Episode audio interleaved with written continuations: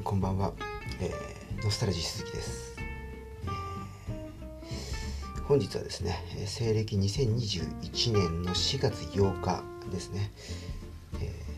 ー、になったばかりというか、え日付が変わってですね数時間経った、えまだ朝を迎える前の、えま真夜中と真夜中過ぎということですね。はい。えー、なので、えー、実際に私の体感的にはですねまだ4月の7日が続いている感じなんですが、日付の上では4月8日になりました。えー、理解時間は、えー、もう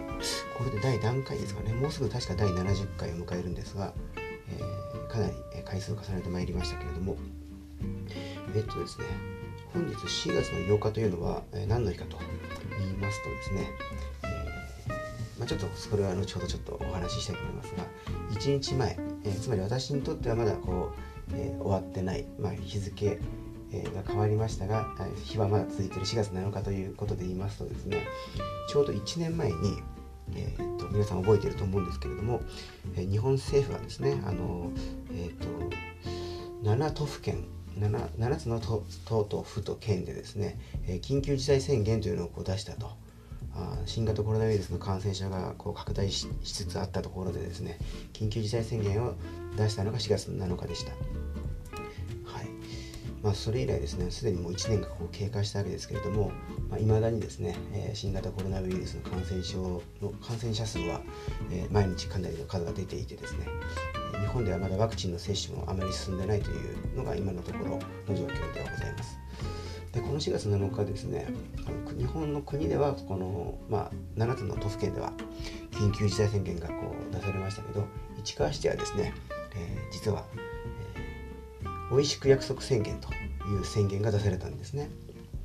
でこれについては、えー、っとまあ、何かというと詳しくはですね、え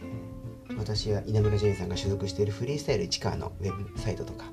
あるいはあの Facebook のですねフリースタイル市川のページなんかにもそのちょうど、えー、先ほどですねあの美味しく約束宣言を出して1年経ったということで、まあ、振り返りつつ、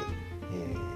私やですねあるいはフリースタイル市川の、キャプテンを務めているですねズン野口こと、えー、野口淳さんが、えー、記事をこう投稿していたりしますのでぜひそちらも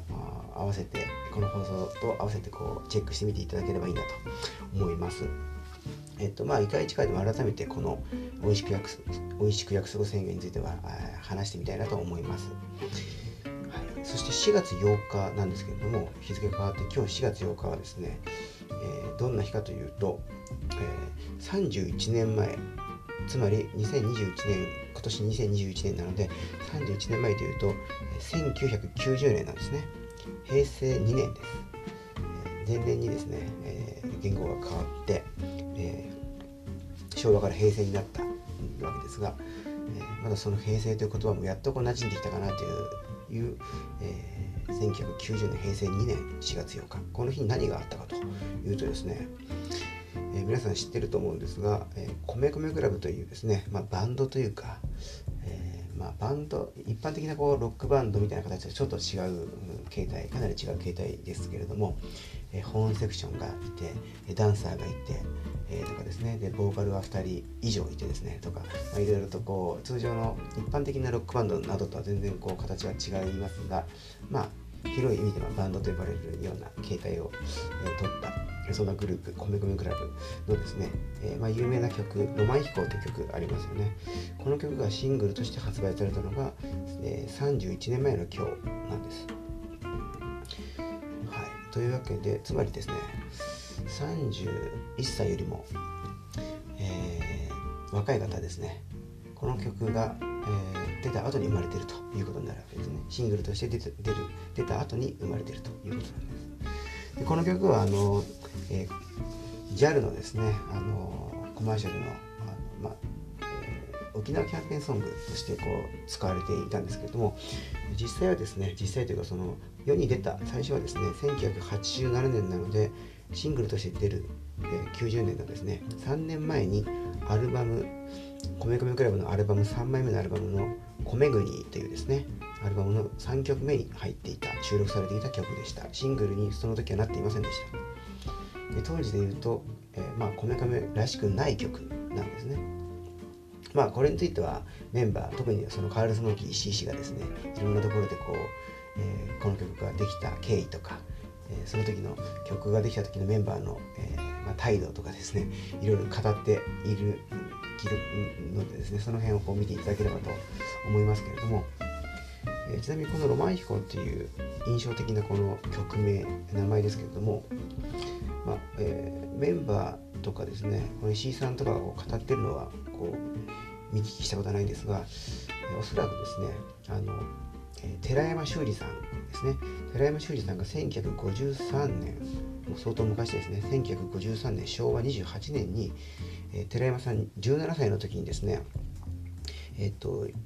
自選自選歌手ですね、えー、自分の、えー、自選句集ですね。自分の、えー、俳句をですね、えーまあ、セレクションしたものをこう発売した発刊したみたいなんですがその自選句集のタイトルが「ロマン飛行」という名前だったようです。寺山修司さん17歳。でおそらくは多分この、えー、寺山修司さんのこの自選歌詞のタイトルから、えー、まあロマン飛行この曲のタイトルはこう、まあ、まあ、引用されたというか用いられたのかなというふうに思っていますけれども、はい、ちなみに寺山さん17歳のこの時ですねどんなことをしていたかということをちょっと調べてみると中村草田夫さんのですね「銀河以前」という、えー、まあ、おそらく詩集というかそんなものかと思うんですがそんな本やですね。あとはこのフランスのレイモン・ラディゲという、まあ、詩人の方の「火の頬」まあ、この方あの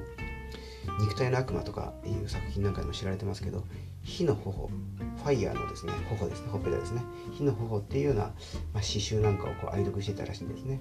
そんな年に出した、えー、寺山さんが出した句集実践句集のタイトルがロマン飛行だったということです。なのでその言葉自体は1953年の時点でですねす、えー、に存在していたというわけでございますね。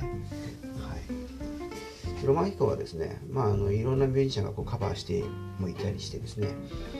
えっとまあ、印象的なのがあのハルカリというグループいましたよねかつてもう多分今解散してあの活動してないと思うんですけどハルカリという女性2人の、まあ、ラップグループ、えー、と言っていいと思うんですが、えこの彼女たちが歌ってたあのロマン飛行はかなりですね、え、彼女たちらしい非常にその楽しげなあの雰囲気の曲になっています。あと最近だと、えっと、去年だったと思うんですけど、あのサナバガンっていうグループがですね、えっと、サナバガンフィーチャリングクリーピーナッツということで、あの、ヒップホップグループのクリーピーナッツですね。えっと、このサナバサナバガンフィーチャリングクリーピーナッツも浪漫飛行をこうあのカバーしてるんですが、こちらもですね、かなり、まあ、サナバガンそしてクリーピーナッツのテイストがもうあの前面にこう出てるすごく、まあ、独特なあの面白いアレンジの曲になっているので、えー、いろいろ聴けるサブスクリプションサービス等で聴けるのでぜひ聴いてみていただければなと思います。非常に面白い曲で私も実はさっき聴いていました、はい、ちなみにですねあのこの、まあ、31年前にその「ロマン飛行」っていうのがシングルとしてこう出たわけですけど「ロマン飛行」ってえー、まあいわゆる当時はですね CD シングル8センチ CD と呼ばれるですねものがこうあってそれでこう大々的にこうあの売られていた販売されていましたけども、えー、東日本と西日本で、え、バージョンが違ったんですね。要は商品として異なる商品だったと。で1曲目2曲目、まあ、レコードでいうと A 面 B 面 CD でいうと当時、えっと、シシングルのメインの曲とカップリングっていうふうに、まあ、2曲目が呼ばれていたりもしましたけどもまあ、多くの場合はこうカラオケなんかを入れたりいろいろとあの、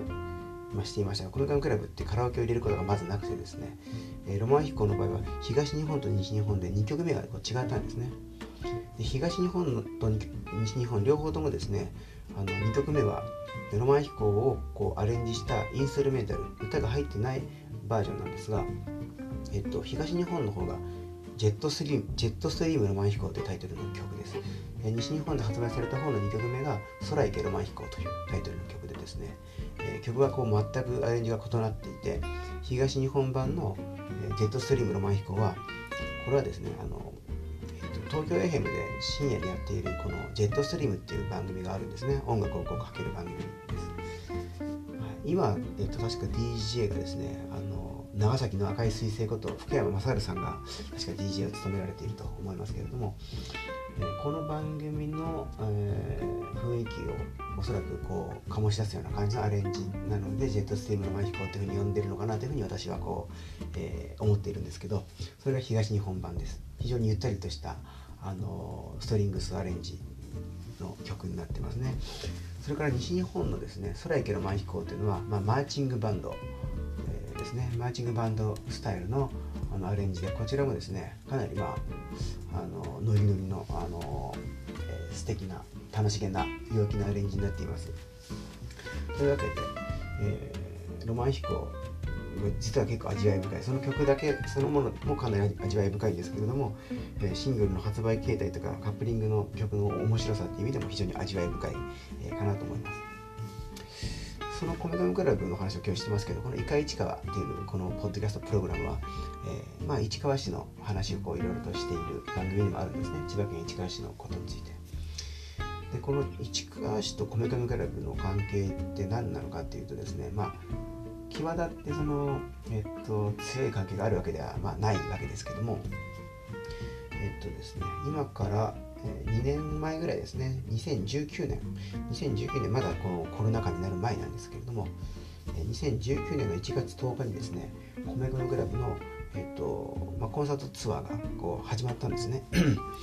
えー、おかわりと題されたあの ツアーが、えー、行われました。その初日がですね市川市文化会館で行われて、えー、たということで、まあ、記念すべきその、オープニング公演が市川市で行われたということでした私もですねコメコメクラブのコンサート何度もこう行ったことがあるんですがこの、えー、おかわりツアーの初日もこう要は、えーと、自分が住んでる市内で行われる、えー、会場でですね行われるコメコメのコンサートに、えー、足を運んだということで非常に、まあ、あの感慨深いものでしたね。はい、ちなみにですねこの市川市文化会館がある 通りこれもあの市川市文化会館はこう元八幡の、えーまあ、南側にこうあるんですけれども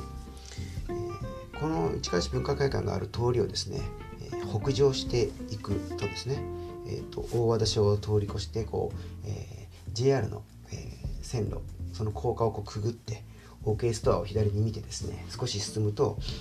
え、少し前までバーミヤンあの中華レストランチェーンがのバーミヤンがあったビルがあるんですがもう今ちょうど撤退して今ちょうど空きテナントになってるのかなと思うんですがそのビルの1階にですねあるカフェが素敵なカフェがあります。このカフェの名前が、えー、アンジュールカフェっていうですねアンジュールカフェ。あの私もすごい大好きなカフェの一つですけれどもこのアンジュールカフェというのが実はこめかみクラブと、まあ、関係があると私が勝手に言っています。何かというとこめかみクラブの、まあ、名曲の一つにアンジュールというですね、まあ、非常に寂しげなこう、まあ、バラードというバラードというか、うんまあ、こう哀愁漂うヨーロピアンテイストの曲があるんですね。ぜひですね、あの知らないよっていう方は、それこそその先ほどクリーピーナッツとかサナバガンのところでお話ししましたが、サブスクリプションサービスなんかでこうコミコミクラブアンジュールって検索していただくとですね、非常に奥深い魅力的な、えー、ヨーロピアンテイストの漂うですね、哀愁の一曲がこう出てくるので、ぜひ聴いてみていただきたいなと、えー、そんな風にも思っています。ところでですね「浪漫飛行」という曲についてはもういろんな角度からさまざまな語られ方がしていたりしますけど私が結構好きなのがですねあのまあ、えー、音楽評論家と言っていいんですかねあのスージー鈴木さんってご存知ですかね。あのカセットテープミュージックっていう番組を牧田スポーツさんと一緒にこうやっている方なんですがこの方いろんな本をこう書かれていますが私もいろいろと持っております。例えば 80, 80年代音楽解体新書という本とか同じく80年代にこうあの焦点を絞ったイントロの法則 80s 沢田研二から大滝栄一までっていう本なんかがあったりします。他にもいろいろとありますがこのイントロの法則 80s という、えーと、本がですね、えー、80年代のいろんな曲のこの、えー、まあいいイントロをこう取り上げてですね、えー、まあいろいろとこう解説だったりされているというものなんですがこの中に、40曲取り上げられている中の一つが「こめかみクラブのロマン飛行」なんですが、えー、まあイントロだけじゃなくていろいろとこう書かれてるんですけれども非常にこのスージーさんの、まあ、独特のこの、えー、見方っていうのが非常に良くてですねえっ、と、まあ、ちょっといくつか引用しますとですねこの、えー、スージさん曰く私はこのロマンヒコのイントロを80年代屈指だと思うと、まあ、なんで80年代かというとちなみに発売さっき言ったそのシングルが発売されたのは90年の4月8日31年前の今日でしたけどさっき申し上げたようにその3年前の87年にはですねアルバムの中の、えー、曲として、えー、浪漫飛行リリースされてますので、えー、スージーさんはこう言ってます、え私はこの浪漫飛行のイントロを80年代屈指だと思うと。えっと、もう少し具体的に言えば渡辺美里マイレボリューションのイントロが80年代を代表するものだとすればこの曲のイントロは80年代を総括するものだと考えるというふうに言ってます。それでまあこのポイントアレンジだとかいろいろとこう解説を、えー、されています。はいでこの曲のこのベースラインが独創的だというふうに言っていてそれそれがですね曲全体を支配しているというふうに言ってますね。えーと、ドドソソファファドドっていうですね、えー、そのベースラインがずっとこうあの続くわけですけども、えー、特にドドソソファファドドのファファの部分を注目していて、え、これが耳であれば、えかなり凡庸なんだけどもファファってなってるところでちょっと違和感があるんだけどもそれがずっとこう繰り返しなり続けてる、えー、ところでいうところに数字さん曰く80年代の音楽的成熟を感じられたいと、えー、これを聞いてそれを感じてほしいというふうにこう言っていましたね、はい、言っているというか書いております。えー、と非常にですねこの数字さんの本というのはいずれも面白魅力的で面白くてですね、えーこのロマン飛行についていくつかこう書いてありますけど イントロ以外の部分こう曲の構成についてもですねこう言ってますね。とても J−POP 的だと、えー、ロマン飛行が出た当時はまだ J−POP という言葉はなかったと思われますけども、えーと、後にこう、えー、90年代にこう大々的にこう花開いていく J−POP のまあ、えー、まあ、先見的なものだというふうに言っていまして大行だとこうあの構造構成が非常に大行だっていうふうに言っています。A メロ B メロ、まあ、C メロサビそして D メロ転調する部分。転調というか、まあ、ちょっと、まあ、D メロ C メロの次にまた違うメロで言ってるので D メロってあってで転調しての E メロっていうのが、えー、あるのかなと思いますけど、えなんと E メロまであると、え、このような大行さはミスター・チルドレンあたりの先駆と言えるだろうなんていうふうにもこう言っていてですね。いろんなものがこう詰まっている幕の内弁当みたいな曲だとも言っています。などなどというふうに、まあ、このイントロの法則 80s にはこうロマン飛行について、え、書かれていましてですね。非常にまあそんな見方もあるのかというふうに私もこう、えー、気づきが気づきなんて言ってしまうと非常に、えー、チープな言い方になりますけどもまあ、非常にですね、そのチープと言いますか、チンプですね、チンプな言い方になりますが、えー、非常にこの面白い本、イントロの法則 80s でございます。えー、最近では、スージ鈴木さんがですね、えっ、ー、と、ミラッキなんとかさんと一緒にやっているですね、えー、と確か Q の音域っていう JWEB の千葉県にあるそのレイオステーションの JWEB でやっている、えー、毎週月曜日の9時か9時半ぐらいからやってる番組。これもですね最近私聞くようになりましたけど非常に面白い音楽番組ですね。スージさんとミラキさんが2人でこう曲をあの、まあ、互いにこうかけるわけですけど非常にその発見があります、まあ、気づきって言葉を変えただけで発見って言ってますけど非常に面白い番組でございます。というわけで、えー、今実は話しているこの時間はですね、なかなかこう口にするのもはばかられるような遅い時間でですね私もそろそろ就寝しなければならないと。そして明日というか今日また起きて、えー、ちょっと活動しなきゃいけないんでですね、えー、この放送収録はですね、えー、もう終わりにしたいと思います、えこのスタジオもそろそろ、えっとまあ、夜中にですねスタジオでこっそりこうレコーディング収録しているという状況にでございますので、はい。まあ、今日は、えそんなわけで、えあの、えロマン飛行がシングルとして発売されてから31年目の日だということなので、えー、まあこの放送を聞いた人はですね、えー、こめかみクラブのロマン飛行を聞いていただいたりあるいはカップリングのジェットスリームロマン飛行や空行けロマン飛行を聞いていただいたりですねするのもいいかなと思いますし懐かしのハルカリのカバーバージョンとかあるいは聞いたことないかもしれない、え、聞いたことない人も多いかもしれないサナバガンフィーチャリンググリピナッツバージョンのロマン飛行なんかもですね、えー、味わい深い曲になっているなと思いますしあとはさっきあのご紹介したアンジュールカフェさん、えー、こちらに今度足を運んでみていただいたりですねしつつ、えー、米米のアンジュールというですね、えー、まあ、美しくも悲しげなそして非常におかしな、え曲。こちらもこう聞いていただいたりするのもいいかなというふうにも思っております。ではそろそろちょっとこうさすがにもうですね収録を終えないと、えー、終えてですねスタジオにこう鍵をかけて出ていかないとですねいけないなと。今ちょっと窓の外外ではですねおそらく新聞の朝刊を配達するバイクのこのエンジン音がこう聞こえたというような感じで、えー、もう今は夜なのか朝なのか分かんないというそんな、えー、4月の8日でございます。未明でございます、はい、それでは、えー、本日はこの辺で、えー、終わりたいと思います、え、またお耳にかかりたいと思います。それではまたごきげんよう。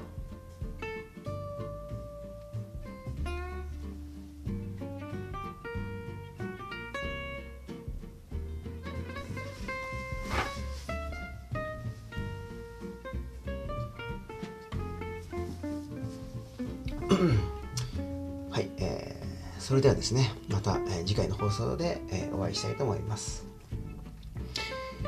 フリースタイル時間に所属する、え、ノスタルジー鈴木でした。またですね近々、え、稲村ジェーンさんと一緒に放送をお送りできればいいなと思っておりますがなかなか叶わないまま、え、時が流れております。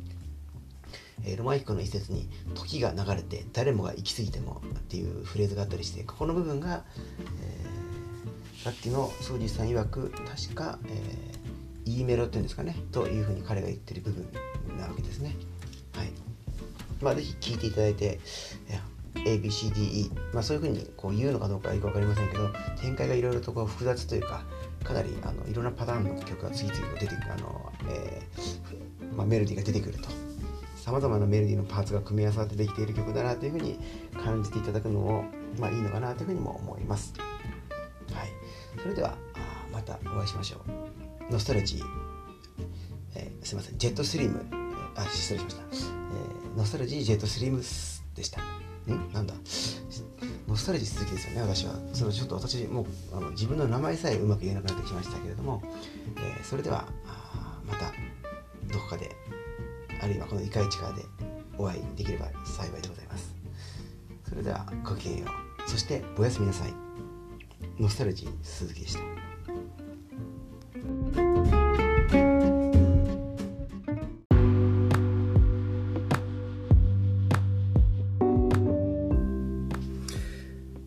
と、収録をですね終えようとし終えようとしたんですけれども、えっと、再び、えー、ちょっと始まりました。ただまああの今話してるところは本当に付け足しというかおまけということでですねそもそもこれを聞いてる人はいるのだろうかとこれをリスンしてる人はいるのかなというちょっとまあその辺もこう全くよく分かりませんけれども、えー、まあ、付け足しでこうお話をしたいと思います、え、先日も何回か前の放送で私はそういうスタイルを取りました。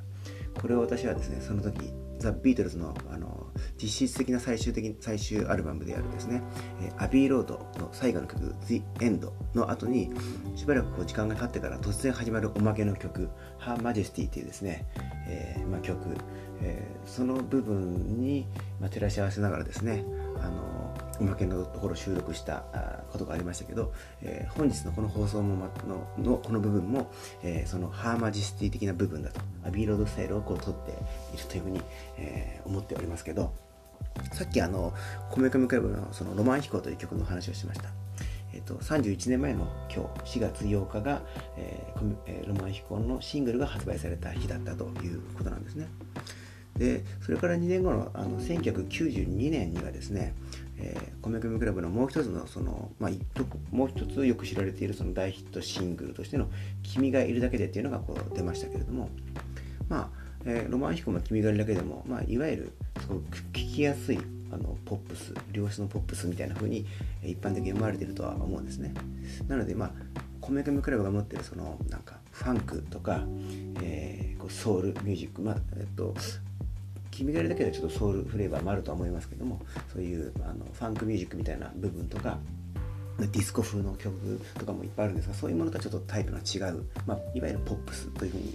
えー、言えるようなタイプの曲かなとは思いますけど、えー、このですね2大ヒットシングルの関係をですね、えー、歌詞に注目してみると、えちょっと実は関係してるとうっすらこう思えるような部分があります。ロマン飛行のその出だしの歌詞っていうのはえっと、会いたいと思うことが何よりも大切だよっていう歌詞なんですね。会いたいと思うことが何よりも大切だよというふうに言っています。で「君がいるだけで」の最初の歌詞はですね、まあ、最初いきなりこう「例えば」という感じなんですね。例えば君がいるだけで心が強くなれること。何より大切なことをに気づかせてくれたねというふうに言ってるんですね。なのでロマン飛行のですね出だしの歌詞っていうのは歌ってる人がですね誰かに向けて会いたいと思うことが何よりも大切だよというふうに言ってるんです。何よりも大切なことをこう説明しているんですね。まあ、まあ、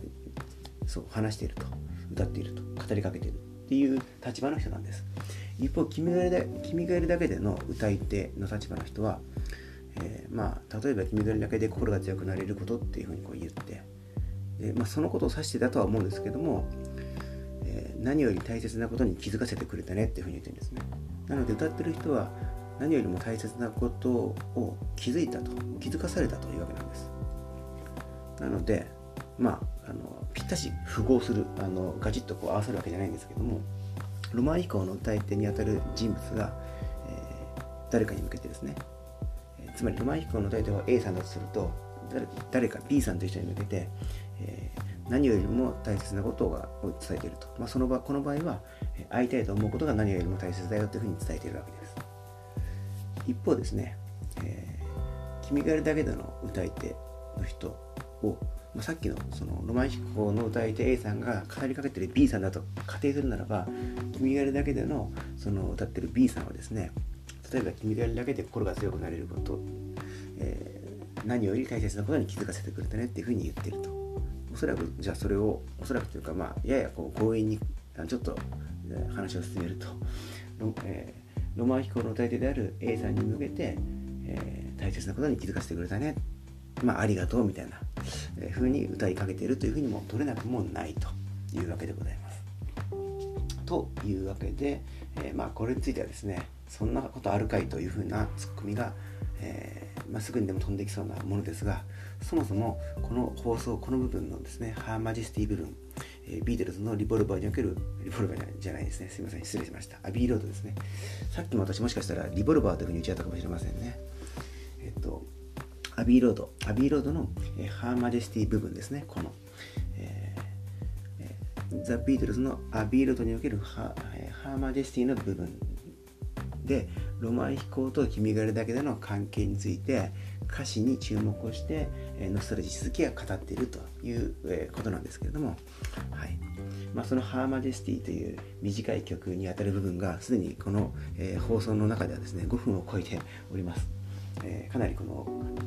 え、かつてで言うとサッカーでいうロスタイム今アディアディショナルタイムっていうんだと思うんですけども、え、この追加の部分がですねかなり長くなってきていますのでそろそろ、えー、このスタジオも出ないとですね怒られそうなので、えー、出ていこうと思います。出ていこうというか収録を終了終了したいと思います、はい、それではまた、えー、この1回1回で、えー、お耳にかかりましょう、えー、ノスタルジー鈴木でした